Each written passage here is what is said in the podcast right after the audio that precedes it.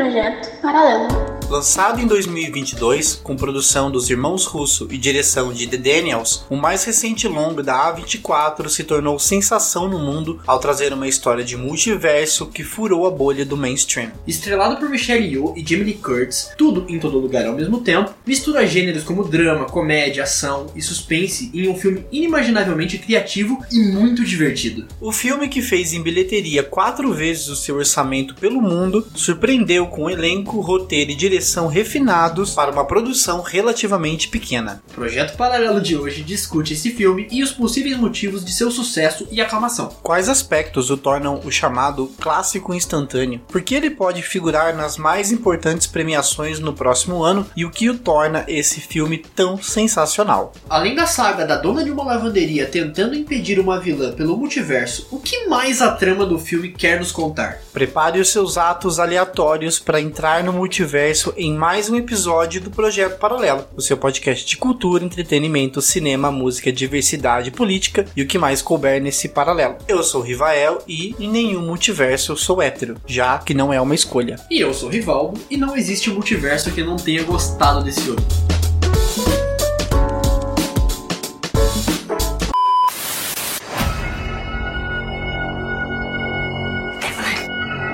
your husband. I'm another version of him from another universe. I'm here because we need your help. Very busy today. Uh, no time to help you. Essa é a minha cabeça enquanto eu assistia tudo em todo lugar ao mesmo tempo. Cara, não sei nem por onde eu começo, tem tanta coisa pra falar. Bom, eu já posso começar falando que, na minha opinião, nós já temos até o momento o melhor filme de 2022. Que? Não, peraí, você tá falando de tudo em todo lugar ao mesmo tempo? Ah, não, cara. Aqui na minha realidade, o melhor filme de 2022 até o momento, e eu diria um dos melhores filmes de herói de todos os tempos, é o Morbius. Cara, o Jared Leto tá incrível. Acabamos de ver um dos melhores filmes do ano, quiçá um dos melhores filmes da nossa vida. É hora de aclamarmos aqui no Entre Migas tudo em todo lugar ao mesmo tempo.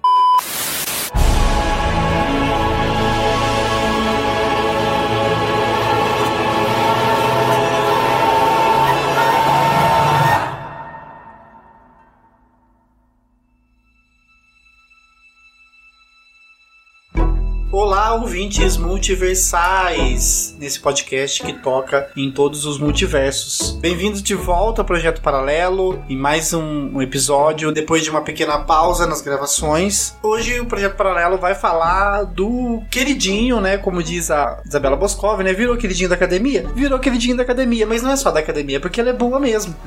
que é o filme Tudo em Todo Lugar ao mesmo tempo. O mais novo filme da A24, com um certo delay aí do lançamento que foi em junho, mas como a gente mora em cidade pequena que nem sequer chegam as produções pequenas, né, apenas em grandes circuitos, aqui nem cinema tem, né? Não chegou aqui, não vai chegar, mas esse filme tá disponível aí de, de formas independentes, digamos assim. E a gente teve acesso aqui com exclusividade, né? O estúdio mandou pra gente uma cópia.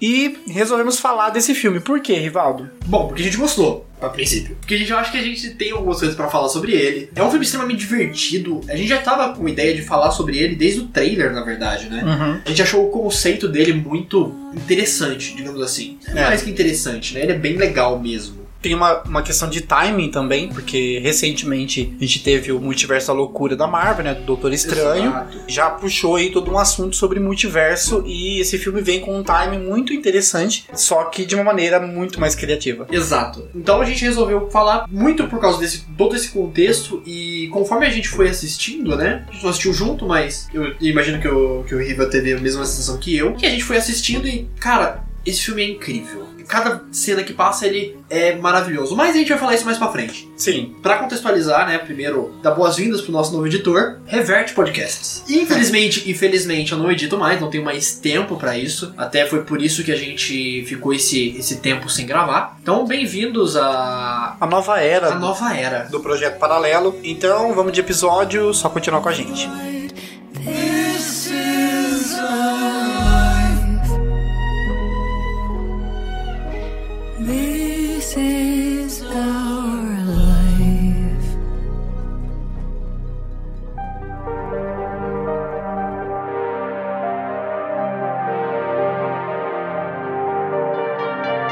lançado em 23 de junho de 2022 no cinema. Esse é o lançamento nacional, ele é um filme de ficção científica, ação, comédia.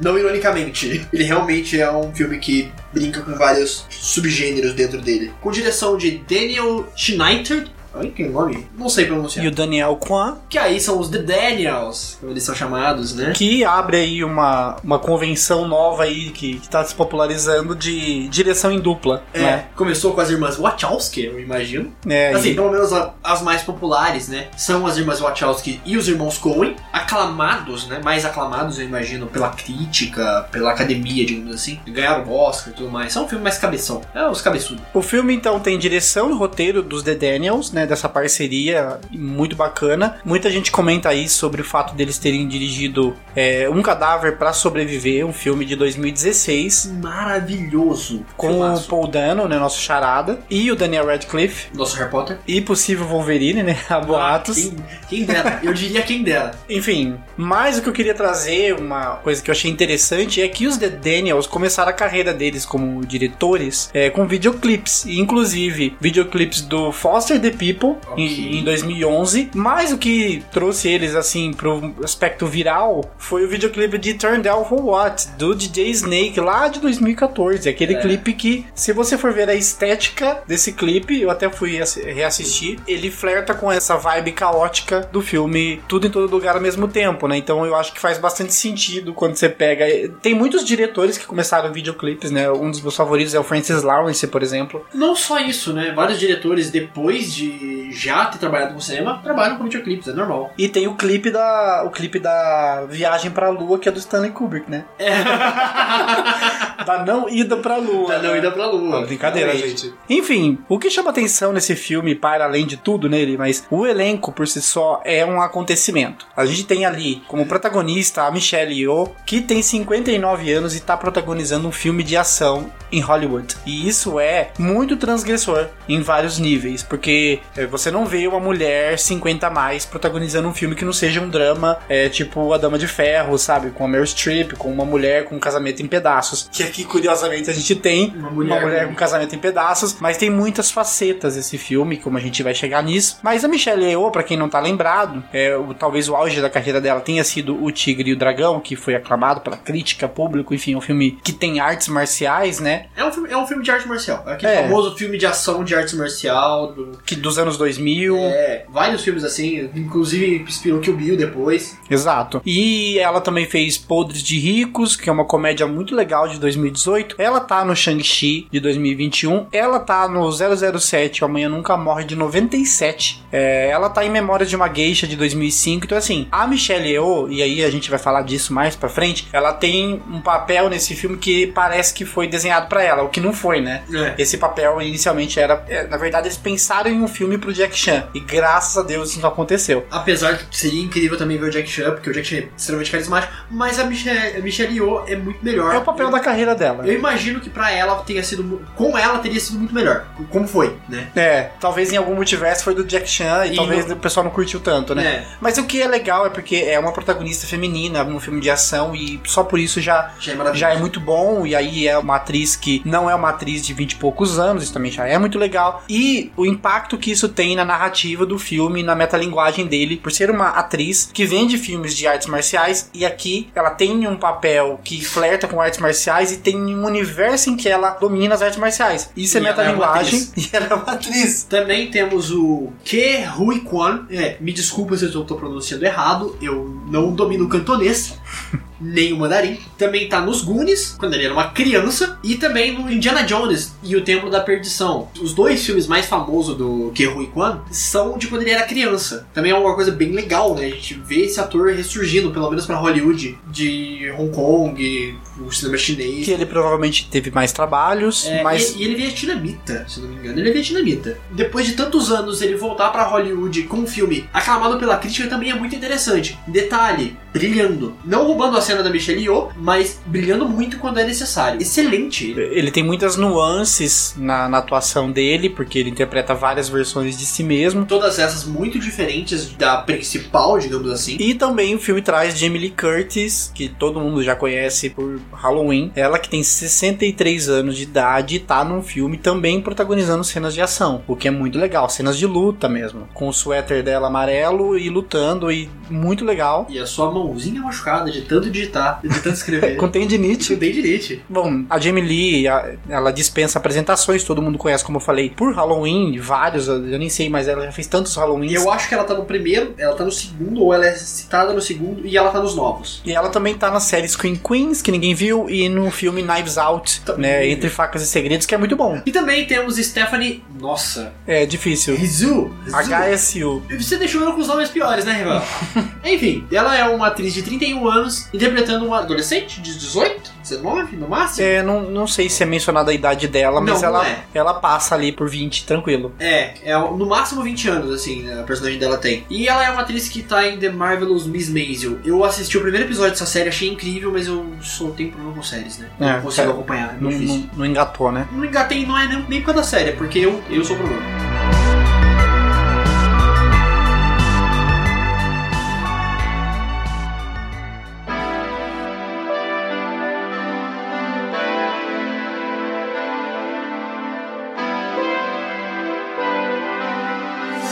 Depois dessa longa explanação de elenco e direção, é, vale falar da sinopse, né? No filme a gente acompanha uma imigrante chinesa chamada Evelyn Wang, interpretada pela Michelle Yeoh, que é proprietária de uma lavanderia que está à beira de um fracasso, de maneira que o seu casamento está da mesma forma, o casamento que está arruinado, e ela tá ali tentando lidar com tudo isso, até que quando ela procura o departamento da Receita Federal para regularizar ali a situação da lavanderia dela, o marido dela incorporando aí uma versão de outra realidade, alerta ela sobre a existência de uma super vilã que está atravessando outras realidades atrás da Evelyn e que ela, essa Evelyn da realidade que a gente está acompanhando, é a única capaz de parar essa super vilã. Isso é a sinopse mais básica que a gente consegue dar do filme, mas é surpreendentemente ele consegue escalar isso de um filme independente para um filme com escala épica tranquilamente. Sim. Lembrando que esse filme ele foi feito com pastel e um caldo de cana, né? É. Assim, ah, pra nível de Hollywood, esse filme custou 25 milhões de dólares, né? Lógico que isso é de muito dinheiro. A efeito de comparação, o Shang-Chi, que é um filme menor da Marvel, ele custou entre 150 a 200 milhões. Então, por isso a piada do dois pastéis e um caldo de cana. Né? Então esse filme ele é a definição de mais com menos. Importante falar da A24 que também virou queridinha da academia, né? Ela tem aí lançado filmes muito aclamados pela crítica, um atrás do outro, meio que virou sinônimo de qualidade, inclusive recomendo o vídeo do Entre Planos Ah, já vi. de por que a A24 se transformou nessa nesse grande nome de estúdio. E na verdade é um estúdio que tem assim uma fórmula de independente, porque ele, ele distribui recursos para os filmes de maneira muito moderada. Ele não é uma Fox Center, né? Aliás, agora a Fox é da Disney. Ele não é uma Disney, ele não é uma, uma Paramount. Caralho, eu tinha esquecido que a Fox não existe mais. É, não- a gente nunca mais vai ver o, o 20th Century Fox lá. Então ele não tem, a A24 não tem esse escopo de, de produção hollywoodiana e assim ela consegue entregar simplesmente filmes como Hereditário. Que o Farol, que também é bizarro. A Bruxa. A Bruxa. A gente tá citando muitos filmes de terror porque eu acho que é o gênero que a gente mais gosta. É, e também porque a A24 ela se fez no mercado com muito com, com esse terror independente, pós-terror, Ah, não existe. Tá, não vou falar de pós-terror, mas que com essa, esse gênero do terror muito ino- inovado É, esse terror psicológico. e de um jeito muito original. E dá pra falar que a 24 ela basicamente só coloca pra frente roteiro que é muito criativo e original, porque é isso que a gente tira dessas obras. Até os filmes menos mirabolantes, digamos assim, são extremamente únicos, né? Esse que é interessante da 24. Tanto que ela não trabalha com franquia, ela ainda não fez um 2 de nenhum dos seus títulos. Eu acho que não vai, viu? Só se ela realmente, só se a Disney comprar pra 24. e aí a gente não vai essa boca pra lá. Mas lembrando que esse filme, com dois pastéis e um caldo de cana, fez mais de 100 milhões de dólares globalmente, né? Sucesso de crítica e de público. É um filme que conseguiu juntar gregos e troianos, né? Porque a crítica geralmente não, dá, não se dá muito bem com o público. É. Esse filme no IMDB conseguiu uma nota de 8,2. Que excelente. E no Rotten Tomatoes, que a gente sabe os problemas de avaliação do Rotten, mas só pra, pra gente dizer, né, pra não passar em branco, é 95%, que é altíssimo. É, a gente vai ter que falar o problema de, de, de notas, né? Essa que é a real. É,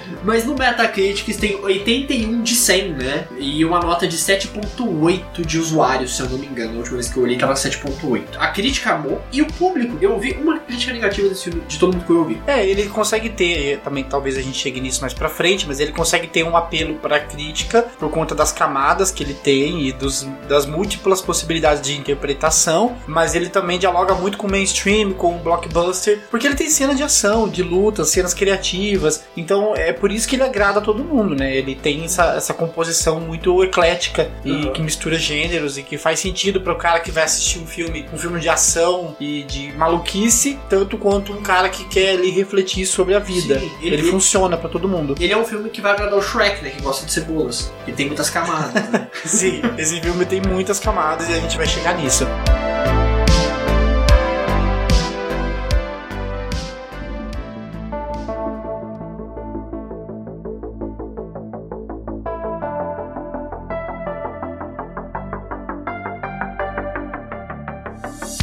Agora a gente vai falar um pouco mais sobre esse filme. Pra não espantar nossa, nossa audiência vasta, né? Essa vasta audiência que ainda não, que ainda não conseguiu assistir o filme, afinal ele, ele não tá não é um circuito muito grande, eu entendo. Dá pra assistir facilmente esse filme caído do caminhão, não é difícil. Quem quiser ter a experiência, que eu infelizmente não tivemos, né, de ver no cinema, eu acho que vale muito a pena. Eu acho que ele ainda deve estar em cartaz em alguns lugares. Ele tá em cartaz, por exemplo, pra gente aqui, que tá longe de grandes centros urbanos, Campinas, Hum. que fica a 90 quilômetros daqui, longe, mas assim, o mais próximo que tem daqui esse filme é Campinas ou São Paulo, que daí é 130 quilômetros. É, mas se ele tá em cartaz e você mora perto de algum cinema que esteja passando ele, por favor, vá assistir. Mas se você quiser ouvir sem tomar spoiler, a gente vai ir com calma, vai até chegar uma parte com spoiler, a gente vai avisar quando for entrar na parte com spoilers. E pra falar do aspecto geral, a gente precisa falar sobre o conceito, né? Esse filme trabalha um conceito de multiverso, e isso tá no trailer. A Evelyn é avisada de que existem outras é, realidades paralelas, realidades alternativas, que são geradas a partir das escolhas. Então, na nossa vida, isso na verdade a gente sempre pensa, né? Aham. E o conceito dessa obra fala muito sobre o e se, né? O what if. Faz muito melhor que a Marvel.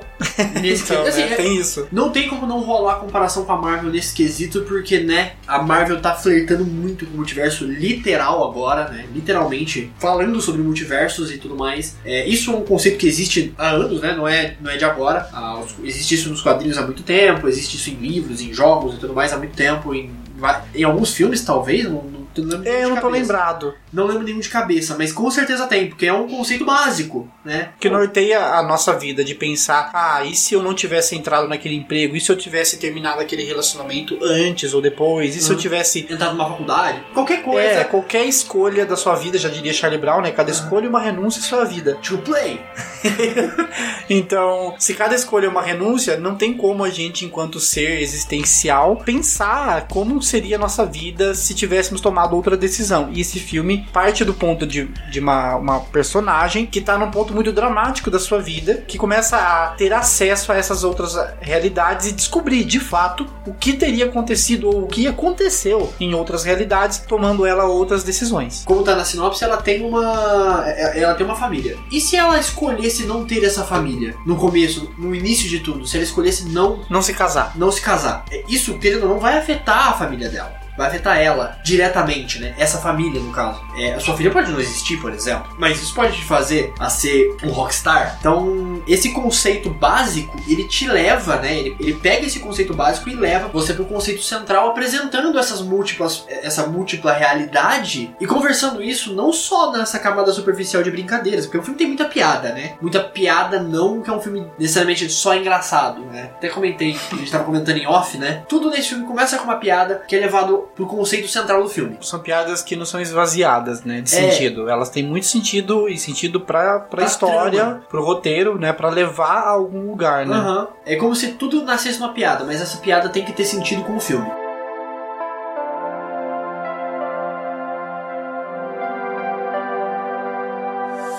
Gente precisa dar um shout-out aqui pra questão dos efeitos especiais, dos efeitos visuais, dos efeitos práticos que esse filme tem, de como isso tudo ajuda a contar a história, né? Sim. Esse filme, assistindo as entrevistas com os diretores, você percebe que eles conseguiram utilizar é, em sequências muito épicas, assim, de ação, recursos muito simples, como por exemplo, gravar uma rua enquanto você anda e acelerar essa imagem, essa gravação e colocar no fundo da personagem pra fazer esse movimento de estou atravessando as realidades, né? Tipo uma abertura do programa da, da Gabi, sabe? É meio que isso e é super acelerado e coisa que em um outro filme precisaria de, um- de uma super cena de efeito especial com um CGI muito forçado, é, ou não, né? Mas enfim, o que eu tô querendo dizer é o recurso visual do filme ajuda demais. É, ele, ele transforma um efeito prático em algo muito mais encantador que um CGI aleatório. Conseguiria fazer, É. né? Outra coisa que eu gosto nesse filme, que dá pra dizer nos aspectos gerais, é de como nada por acaso. Tudo ali tem uma função e ele usa muito dessa arma de. Tudo que aparece em tela vai ser utilizado em algum momento. Sim. né? Invaria- é, invariavelmente. Então a gente é introduzido a um, a um dildo como troféu, o que nos faz pensar que a realidade que eles vivem já não é uma, uma realidade como a nossa, Uhum. né? Em que troféus são né, nesse formato. E aquilo vai ter uma função pra história, nem que seja uma função pra dar risada, Mas ela tem uma função mas ela narrativa. tem uma função narrativa. É o que eu falei, é tudo dessa piada tem um conceito narrativo, tem um conceito básico de contar essa história. Pode ser uma piada, às vezes, ou pode ser simplesmente olhinhos. Pode ser também, é, no caso desse filme, ele usa a aleatoriedade pra nos levar pra outros lugares. E isso é, é muito criativo do roteiro, de imaginar isso. Não é um spoiler, é só uma estrutura da narrativa. Porque nessa história, pra esses personagens acessarem as outras realidades, eles precisam realizar algo aleatório. Sim. E aí o filme escala isso, vai escalando isso de forma até chegar no ápice. Até essa construção dessa piada é hilária, porque ele já foi construído lá atrás, né? Uma,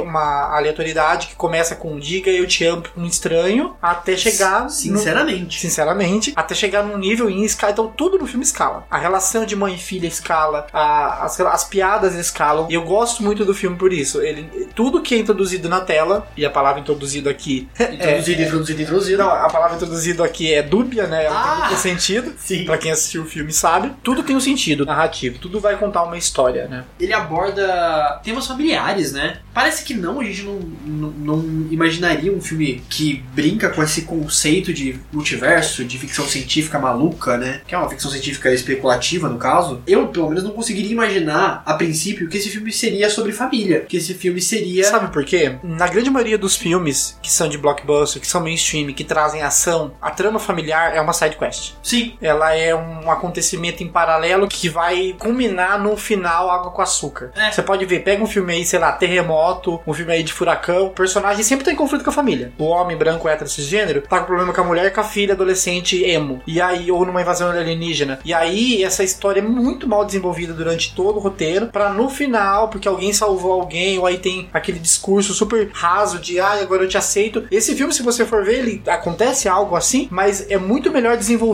O tema da família ele é central. ele, ele é central, ele não é uma side quest. Então isso que você falou é, é genial, é, é muito isso. O filme ele trabalha as questões que são essenciais pro roteiro, o desenvolvimento dos personagens de uma maneira que isso é presente na tela. Não é só uma coisa que é empurrada com a barriga e no final todo mundo se abraça. Exato. E- esse abraço no final ele, ele leva muito esforço pra acontecer. E ele não é só um abraço água com açúcar. Ele é um abraço que, aí, entrando em outros aspectos, né? Que eu acho que esse filme se trata, ele também fala muito sobre aceitação, sobre saúde mental, sobre essas coisas. Que aí sim seria uma camada mais secundária, porque pra mim a principal ainda é a família. Mas assim, esse secundário, essas, abre aspas, side quest, fecha aspas, ela não é uma side quest desinteressante. Ela não é uma side quest também que não importa tanto pra, pra narrativa. Ela é muito intrínseca com essa questão principal. Então, ela se conversa, ela não é a, a primeira camada, ela é uma segunda camada, mas uma segunda camada que depende da primeira, né? Ela não tá descolada. Então eu acho que essa coisa, por exemplo, desse abraço final da família se aceitando. Que não é assim que acontece, tá, gente? A gente tá usando. É uma metáfora de filme genérico, mas nesse filme não é dessa forma. É, esse abraço final, né? Que todo filme, praticamente todo filme que fala sobre uma relação familiar termina com abraço. Termina com, com as coisas dando certo. É. As pessoas se entendendo. Porque Exato. existem conflitos familiares aqui e a gente, né, num filme otimista, é, as coisas dariam certo. Mas aqui é feito isso de uma maneira sensível e mais profunda, porque há diálogos mais profundos e complexos sobre tudo. Sobre a família, mas sobre o sentido da vida. Exato. Assim,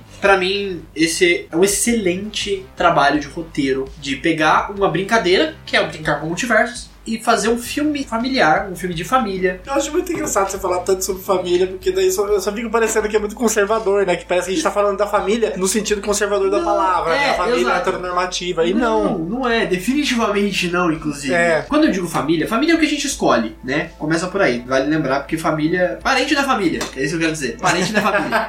Mas nesse caso, a família é, por exemplo, a, a relação. As relações interpessoais entre os personagens. Aham. Não só de laço sanguíneo, né? Apesar de ser todos, quase todos eles de laço sanguíneo. Quando eu digo família, não é esse ponto. É o ponto da relação deles. Não tem nada a ver com esse parâmetro conservador. É, não é um filme que levanta a bandeira do preservem as famílias, é nada disso. Definitivamente não. Eu só acho que. Eu gosto de, falar que esse é um filme sobre família porque pra mim foi o que mais me chamou a atenção. É, ele é mais disruptivo nesse sentido. Muito, inclusive, muito. Além de tudo isso, o filme traz a questão da metalinguagem, que esses dias eu me peguei tentando explicar pro meu namorado o que, que é, e é muito difícil explicar o que é metalinguagem, É né? difícil, eu não consigo. Então, como eu não vou explicar aqui, vamos tentar exemplificar. Metalinguagem é quando, é, te- em linhas gerais, é quando você usa uma linguagem para falar de outra linguagem, ou para falar da própria linguagem. Existe a linguagem cinematográfica, existe a linguagem literária, formas de se contar coisas, né? E no caso do filme, ele sobrepõe a sua metalinguagem quando ele coloca uma cena ali que tá falando sobre a própria existência da cena. E a Michelle Yeoh, pra mim, ela, ela é esse ponto alto da metalinguagem, porque ela é uma artista, a gente falou isso já, mas enfim, ela é uma artista que fez muitos trabalhos com filmes de artes marciais e na história do filme ela descobre que uma das versões dela sabe né, e domina as artes marciais. Assim como o marido dela e assim como aparentemente todo mundo tem uma versão de si que sabe artes marciais, né? Bizarramente, todo mundo sabe arte marcial. E, essa, mas essa é uma piada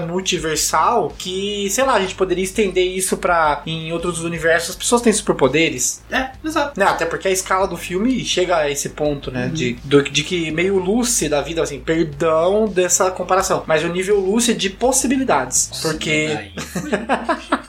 Nada contra a Lúcia, eu gosto. tá? Não, é porque essa vilã, ela adquiriu uma onisciência por conta dela estar presente em todas as realidades e que ela praticamente pode executar tudo, até o impossível. Inclusive, ela consegue materializar itens de outras realidades para essa realidade. Esse, inclusive, é o diferencial dessa vilã. Por isso que ela é tão imparável. Aham. Ela transforma a realidade, porque ela descobriu tudo sobre as realidades. Eu acho que ela fez aquele curso de expansão espiritual, sabe, do, do pessoal gratiluz lá. Sei, Eu acho que ela fez aquele curso e ela transcendeu. Transcendeu. Entendeu? Ela agora ela tá em tudo, em todo lugar ao mesmo, mesmo tempo, e ela consegue fazer tudo. Bingo de falar o nome do filme no meio do, do podcast sem ter relação com o filme necessariamente. É. Sem, sem estar falando o nome do filme necessariamente.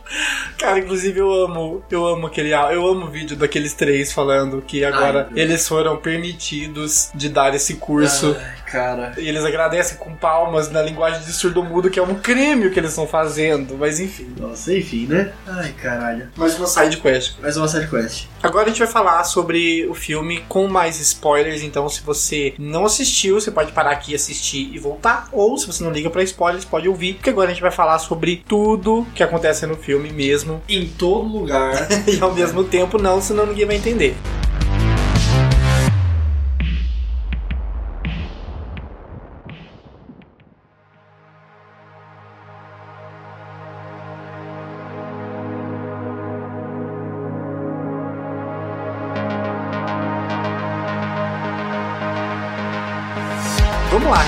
Que, que a gente pode. Vamos explanar melhor a história então? Quem Sim. ouviu e aí a gente vai comentando os aspectos dessa história que vai avançando, né? Até comentar com quem já viu, né? Porque esse filme é um filme meio maluco. Meio? Eu acho que eu fui um pouco modesto falar que É, ele é. ele é caótico, né? Eu acho que a melhor definição pra ele realmente é catártico. pra gente começar a falar um pouco sobre ele, primeiro, a personagem principal, a Evelyn, ela é uma dona de uma lavanderia que tem uma família que tá vivendo uma crise, ela tá tendo uma crise no relacionamento com o Waymon, seu marido. Eu acho que a vida dela não tá indo pra frente, né? É, é isso que eu sinto. Ela tem uma filha adolescente, né? Tipo, recém, recém saído, entrado na vida adulta, eu imagino, É. que tá vivendo os conflitos de se aceitar, não só ela pra ela mesma, mas ela pro seu avô, que é um chinês, assim, Raiz, né? é, é o famoso chinês raiz, né? Que, que... Que é o cara que não viveu a imigração, porque ele ficou na China quando a Evelyn resolveu. Inclusive tem isso, né? Essa personagem é marcada por essa escolha que foi de se casar com o Waymond. É. E de sair da China, ir para os Estados Unidos e formar lá a sua família. Então, ela tem a fluência no inglês. O filme, inclusive, ele mete essa, né? Ele tem diálogos em chinês. essa. Ele tem diálogos em chinês com legenda.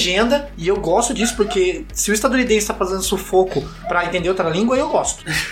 Entendeu? Porque eles precisam assistir coisas legendadas. Sim. Porque é praticamente a história da nossa vida, né? É. Se, não o dublado. Vale dizer que ele é um filme que a Evelyn está falando em mandarim e o Waymond ele está falando em cantonês. É Ó, informação aí. Informação. Aqui tem informação!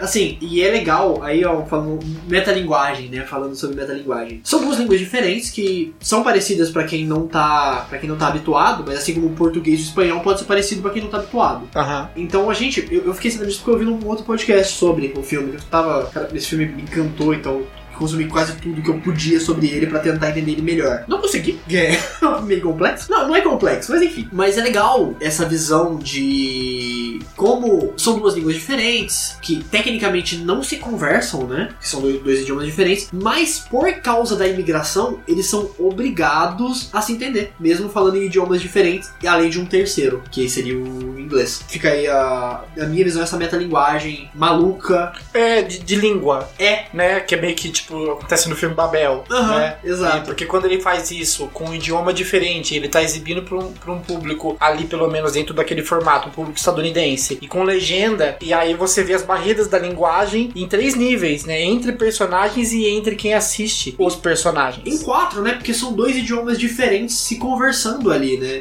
Além do inglês, no caso. Sim. Porque eu mandaria o cantonês. Então, tipo, tem essa conversa entre eles, em dois idiomas diferentes, com uma legenda em inglês para um terceiro público. É, para um público e que esse público vai ser diversificado ó, de acordo com os países que eles vão sendo exibidos. né? Bom, a partir desse parâmetro então que foi estabelecido, que é a Evelyn descobre que é possível acessar outras realidades e que existe essa super vilã que se chama Jobu Tupac. que está atravessando as realidades, perseguindo todas as Evelyns em busca de algo, que num primeiro momento a gente imagina que seja destruição da Evelyn, né? Alguma coisa desse, nesse sentido. Mas a gente vai ver que não é. Ah, a gente pode falar agora, a gente tá no spoiler. Ela busca É. aceitação, ela busca É. alguém que compreenda ela. Pra alguém que passe pela mesma situação que ela, né? De ter essa onisciência, não é nem onipresença e nem onipotência. É mais a onisciência de saber que nada faz sentido, né? É, É. O, que, é o que ela busca, que nada faz sentido. Eu amo a personagem da Jobu Tupac. Primeiro que ela é a filha, né? Da... É, isso é uma das revelações. Essa grande vilã, na, na realidade, é uma das versões da filha dela, da Joy. Inclusive o trocadilho de Joy é maravilhoso, É. né? Porque a Joy, que em inglês significa alegria, não é? Joy pode ser aproveitar, deleite, Felicidade, de certa Felicidade. forma. E ela é uma personagem extremamente depressiva. Eu acho incrível isso. Vamos tentar fazer uma passagem aqui sobre as realidades da, da Evelyn pra gente tentar eh, chegar sobre o que, que o filme é. Bom, primeiro que tem uma, uma das realidades em que ela, como a gente falou, é uma atriz de cinema é, que faz papéis de artes marciais e que também sabe artes marciais. Inclusive a gente precisa apurar, mas tem um, um certo take com várias essas cameos, né? Da personagem sendo fotografada, dela no tapete vermelho, que parecem muito ser da própria Michelle Yeoh. Eu tive essa sensação quando eu tava assistindo que parecia muito cenas da vida real da, É. da Michelle Yeoh em tapete vermelho, em premiações, tudo mais, tudo incrível. Nessa né? realidade, inclusive, ela escolheu não se casar com o Waymond. Aham. Né? Então ela fica na China, ela treina artes marciais, ela vira uma atriz de filmes de artes marciais, fica muito famosa. Tem um dedinho super poderoso. Tem... Sim, que daí ele já flerta com toda essa construção do- desses filmes de, de, de samurai e tudo Sim. mais, né? Samurai não, samurai é japonês. Ah, é verdade. De Ah, artes marciais. Artes marciais mesmo. Enfim, existe uma, uma realidade em que os nossos antepassados, É, derrotados por, É. por versões. a seleção natural ali foi não foi anatômica. Não foi anatômica nem um pouco. É, porque que é a- os dedos de salsicha, né? É, que são os, os- os macacos, né? Sei lá, os macacos com os dedos moles É. foram os que conseguiram vencer a linha evolutiva. E aí, os humanos, nessa Inclu- realidade, têm os dedos que eles chamam de salsicha, mas não são salsichas, eles são só dedos compridos e molengas. Aham. Inclusive, eu acho muito legal a, a brincadeira. Aí, ó, a metalinguagem de piada. Voltando a falar sobre metalinguagem, mas é a cena, é a cena idêntica à de 2001. Só que com o macaco com o dedo comprido. É maravilhoso. É. Inclusive com a trilha sonora, né, do, do 2001. Esse filme brinca muito com essas coisas. Não, maravilhoso. Nessa realidade, a Evelyn é uma mulher gay, né? É uma Uhum. mulher lésbica. Tem um relacionamento com a personagem da, da Dendry, né? Da, da Jamie Lee Curtis. O que faz a gente pensar muita coisa sobre gênero e sobre sexualidade, né? Porque, Uhum. como eu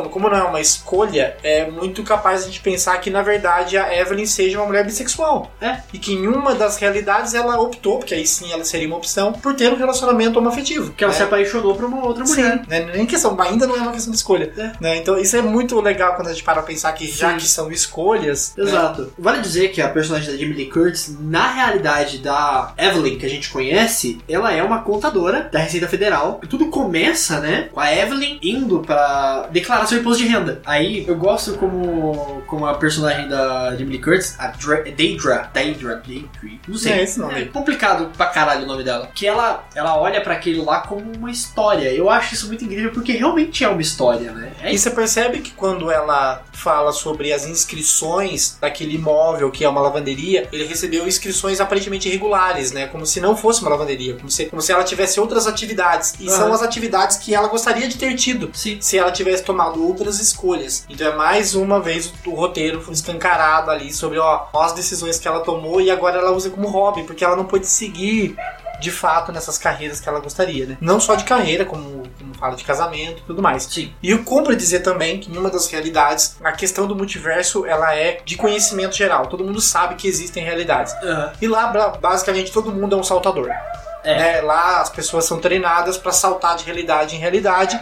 E é lá que a Evelyn treina a Joy para ser muito boa em saltar. E ela fica tão boa e aprende tanta habilidade de tantos universos que ela se torna a Jobu Tupac. a Jubal Tupac, que eu sempre esqueço esse nome. Se torna essa ser super poderosa que tem a capacidade de materializar itens de outras realidades, de Aham. trocar de roupa. Inclusive, é, as roupas dela são maravilhosas, né? Os looks dela, um melhor que o outro, vai escalando também. Melhor design de personagem, melhor design de produção de roupa, é, É muito bom. que é muito bom. E eu gosto da- do arco da Joy, que flerta com essa Joy que a gente é apresentado, essa Joy que é uma menina lésbica, que tem uma namorada e que a mãe aparentemente não curte muito essa ideia. Que é a Joy da realidade que a gente conhece, né? Da Evelyn falida, digamos assim. Uhum. E essa Joy que transgrediu, né? Que, não, que trans. é, que transcendeu, obrigado. Ela acessou tudo em todo lugar ao mesmo tempo. Ela pode fazer tudo de uma forma tão abrangente que ela viu que não existe sentido na vida. E aí que entra nessa parada do niilismo, né? Que é de entender que a vida não faz sentido. A nossa existência ela é, ela foi por acaso. E o filme fala isso naquela cena dos macacos e na cena das pedras que a gente já vai chegar sobre como tudo é um grande vazio, né? Do filme tentar dizer que você não precisa buscar sentido. A gente busca muito sentido nas coisas, né? A gente quer Uhum. que tenha sentido, mas na verdade não tem sentido, né? É pelo menos a personagem se convence de que não tem. Aí quando você pega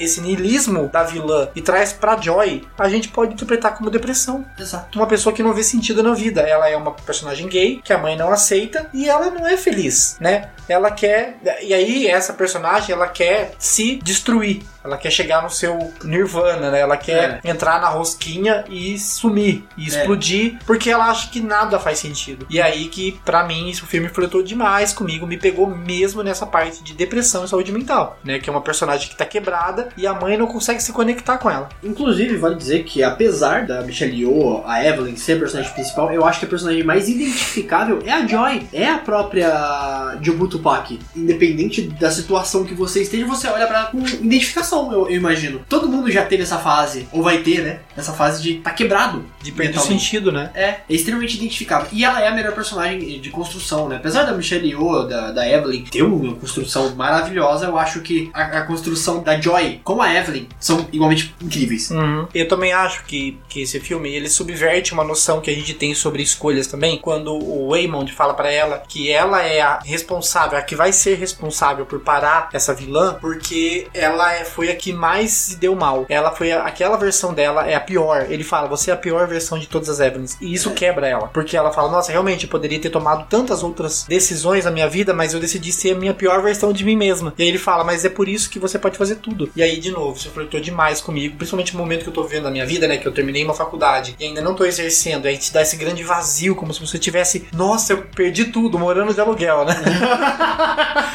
E, e não, ainda há tempo, ainda há infinitas possibilidades. A própria Joy fala pra mãe dela: você ainda tá se queixando da sua filha ter um relacionamento gay? Nossa, isso é tão pequeno, o universo é tão grande, há tantas possibilidades. E aí o filme dá essa volta pra nos falar que quando a gente fala de sexualidade, quando a gente fala sobre escolhas que a gente tomou, carreira, trabalho, família, tudo, o universo é infinito. E a gente aqui pergun- se perguntando por que que eu, por que que eu decidi fazer essa faculdade, por que que eu decidi trancar essa faculdade. Ah, tem tanta possibilidade pela frente ainda. E aí isso também dá outra volta que é sobre a depressão, sobre pessoas que estão a ponto de suicídio e de como elas só precisam ter essa visão, né? E assim, eu falo uma coisa que eu acho que nunca falei nesse podcast, mas eu já tive problemas de saúde mental e de ordem de pensar em suicídio. E aí eu penso como esse filme poderia me resgatar, de talvez ser um tapa na minha cara de pensar, não, tem tanta possibilidade, o universo é infinito. E isso é muito bonito. Eu, eu chorei nessa parte. Sim, não, é lindo, é lindo. Vale sempre ressaltar, tá passando por um problema, ajuda profissional. Se- É, sempre, sempre. sempre bom deixar isso bem Terapia claro, tem que estar em né? dia, né? É, inclusive tô passando agora. Melhor- me- uma das melhores escolhas que eu fiz. Enfim, só, só pra dar esse ponto, porque é sempre bom dizer que não é um filme que vai te salvar. Ah, é- com certeza. é. É. É claro que isso aí é um. Às vezes é um gatilho, digamos assim. É, Ajuda profissional é sempre a melhor solução.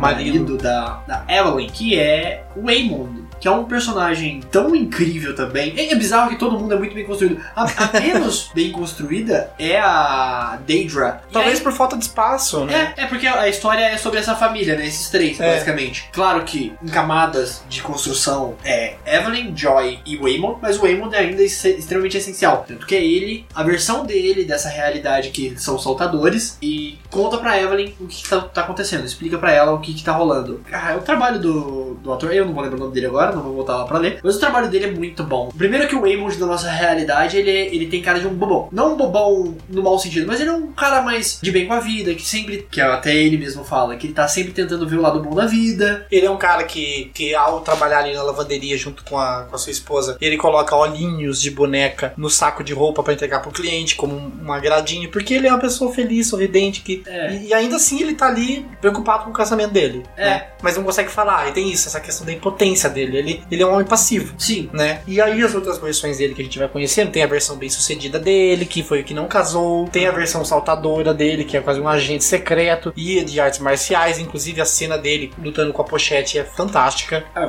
Comendo batom, né? Como Leandro Leonardo, comendo batom. Cara, não, quase ninguém vai pegar essa aí. O, que, o importante é que você sabe.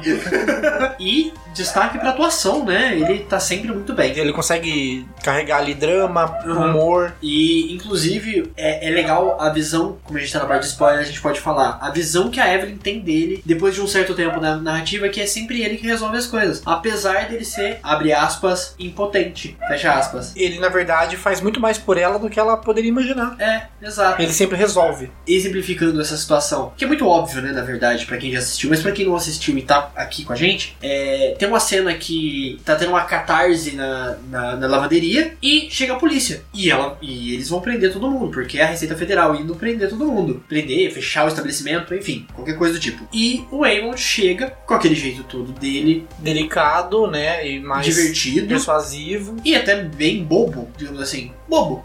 Não, não bobo no mau sentido, mas bobo no bom sentido. Que é mais brincalhão, né? Digamos assim. E ele consegue dar mais uma semana pra ele. Mais uma semana, mais um dia, não lembro exatamente quanto tempo, mas enfim, pra ele se estabilizar essa situação. Então, mesmo a versão mais boba dele, mais impotente dele, consegue resolver as coisas pra ela, porque ele se preocupou com ela. É muito bonito isso. Mas não tem como não falar do troféu, né? Do, do troféu de Dildo que é introduzido na cena, introduzido no ânus dos personagens. E assim, eu queria muito assistir isso no cinema pra ver a reação, né, Ah. catártica, que deve ter sido e deve e vai acontecer variavelmente nas salas de cinema, porque simplesmente, como eles precisam fazer coisas aleatórias Para saltar. para saltar de uma realidade para outra. é, esse troféu vem à cena novamente e eles pensam na coisa mais improvável nesse universo e para eles que Naquele seria- momento. naquele momento que seria sentar num, num dildo, né? troféu. Um troféu que tem formato de dildo. E o- a- os dois personagens que estão no centro da luta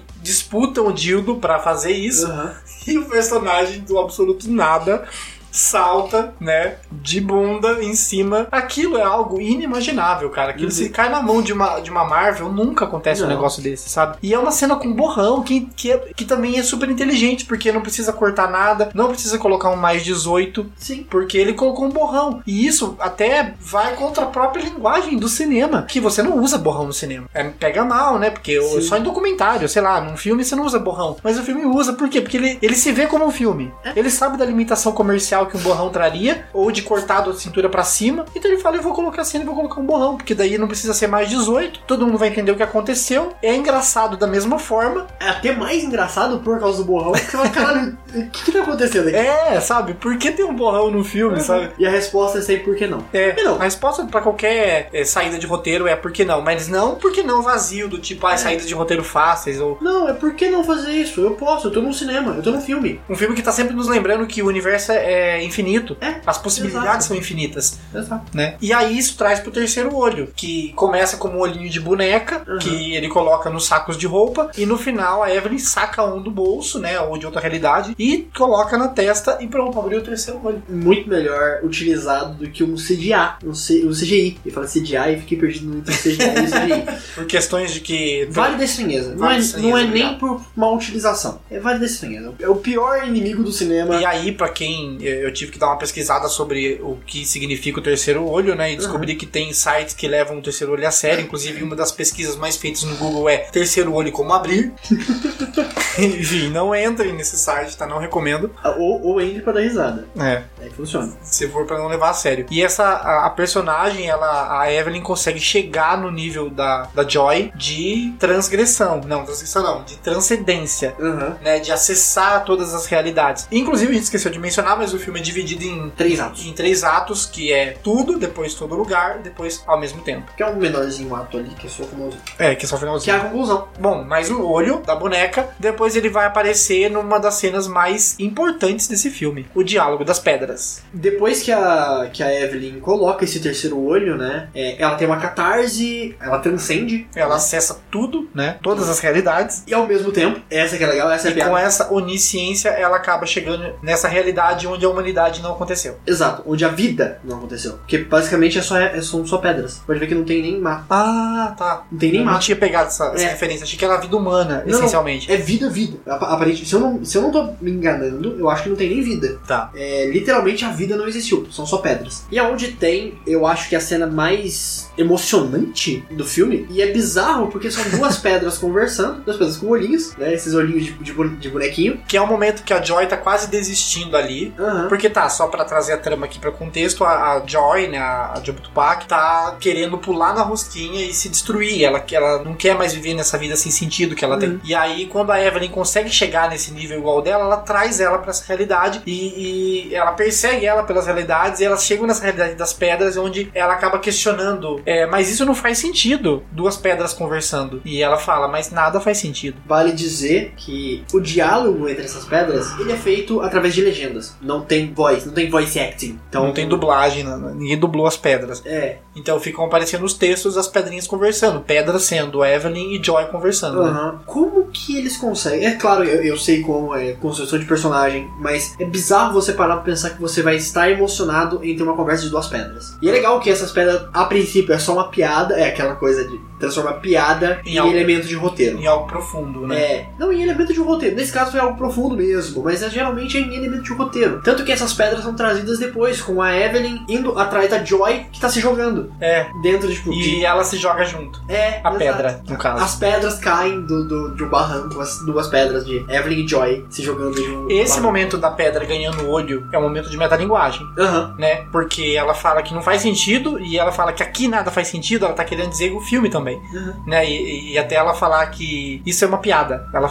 a pedra fala. Isso é, Literalmente fala que é uma piada. é, ou seja, ela tá falando que aquilo ali, gente, ó, vocês estão assistindo aqui é uma piada, mas tem sentido. Eu chorei nessa parte porque as pedras estão falando ali sobre o sentido da vida, sobre como a gente é estúpido em procurar sentido em tudo e de que tem coisas que não tem sentido, né? Que a vida pode não ter um sentido e tá tudo bem, a gente tá aqui nessa vivência, a gente tá condicionado a viver, Exato. né? Exato. E é muito lindo, é muito lindo é, essa parte do diálogo das pedras.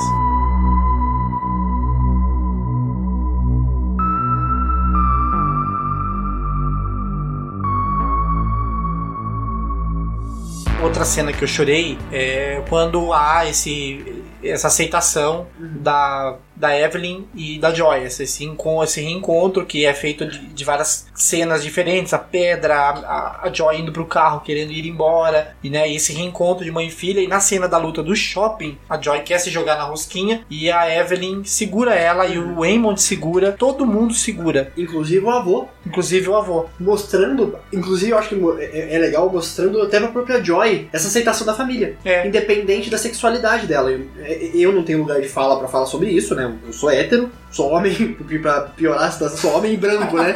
Eu sou mais os privilegiados, né? Mas eu, eu consegui entender mais ou menos dessa forma. Pô, mostra pra ela também esse, esse lado. Pô, é, até o seu avô, que é o mais, que seria o mais reticente a aceitar essa situação, te abraçou. Esse, esse é o abraço de família que você mencionou, né? O abraço de família é esse resgate da personagem, né? Uhum. De venha para o lado da família, você não precisa se excluir, você não precisa ir embora. Você, Né? a, gente, a gente te aceita como você é, Como você é. independente da sua, da, da sua orientação sexual. É, foda-se. dependente das escolhas que você tomou nas outras realidades. Também. E aí, pra mim, isso falou muito sobre rede de apoio. Sobre como é importante as pessoas que te amam tá ali, ó, te impedindo de pular na rosquinha, se é que você me entende. Uhum. Sabe? Então, pra mim, essa parte eu chorei. Eu chorei em várias partes, na verdade. Mas é. Mostra como esse filme fez escolhas muito inteligentes de como falar sobre coisas complexas e profundas, usando um subtexto completamente maluco de multiverso. E piadas, sem ser ofensivo, né?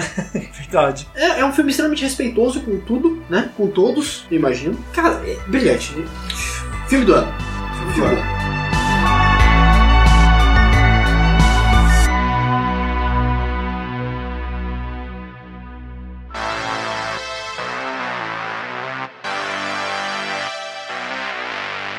Então, finalizar nosso debate aqui, Nossa análise, Nossa análise. barra debate, barra conversa. nosso podcast.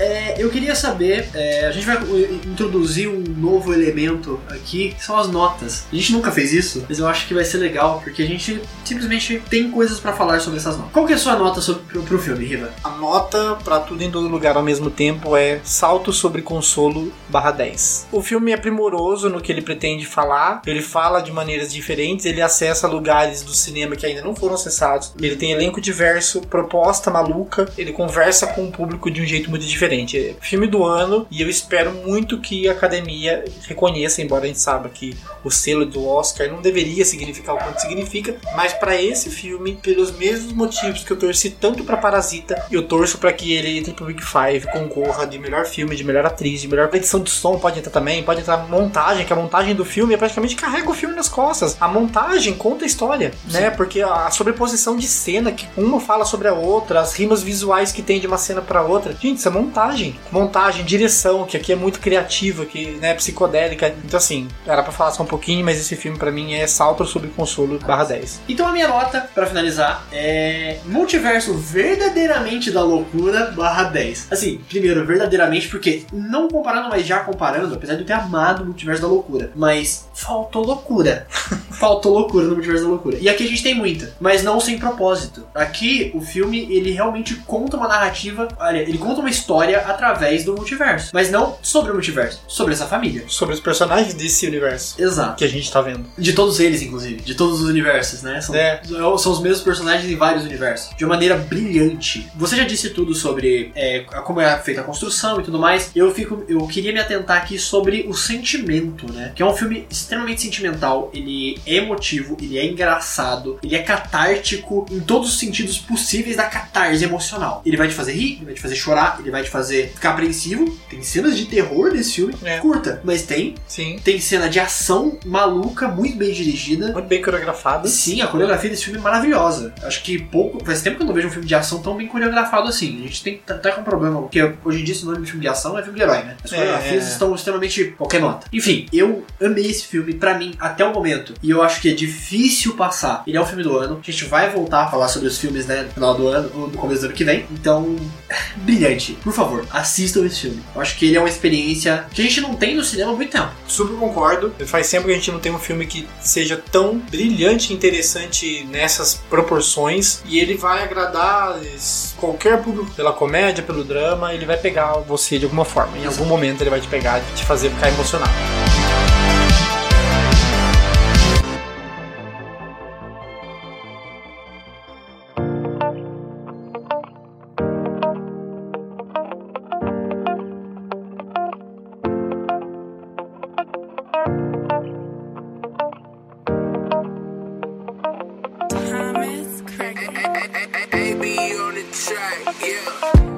Episódio do Projeto Paralelo. Hoje sobre tudo em todo lugar ao mesmo tempo. E, e onde é que as pessoas nos encontram? É, a gente tá em todas as plataformas de áudio digital da internet, da interwebs. Ao É, mesmo tempo. Ao mesmo tempo. Como é streaming, a pessoa pode ouvir no Deezer, no Spotify, no seu agregador de podcast favorito, no iTunes, qualquer lugar, até no Google Podcast. Mas se você tiver pelo Spotify, por favor, nos dê cinco estrelas. No Spotify, no iTunes, onde você quiser. Joinha pra cima, se tiver joinha pra cima. Cinco estrelinha, qualquer coisa, a gente vai ficar muito feliz. É a única coisa que a gente pede pra vocês é se puder, se puder, dê uma notinha pra gente. E no Instagram também você encontra a gente no arroba Projeto Paralelo Podcast. Vai lá, segue a gente, manda DM, sugere tema, sugere filme. Enfim, confira a gente aqui no feed, nos siga para mais episódios. A gente vai estar voltando agora com o editor, então vai ficar mais fácil. Ó, a Revert Podcast, nosso início de parceria. A gente agradece e é isso. Então até o próximo episódio. Então, tchau. Tchau!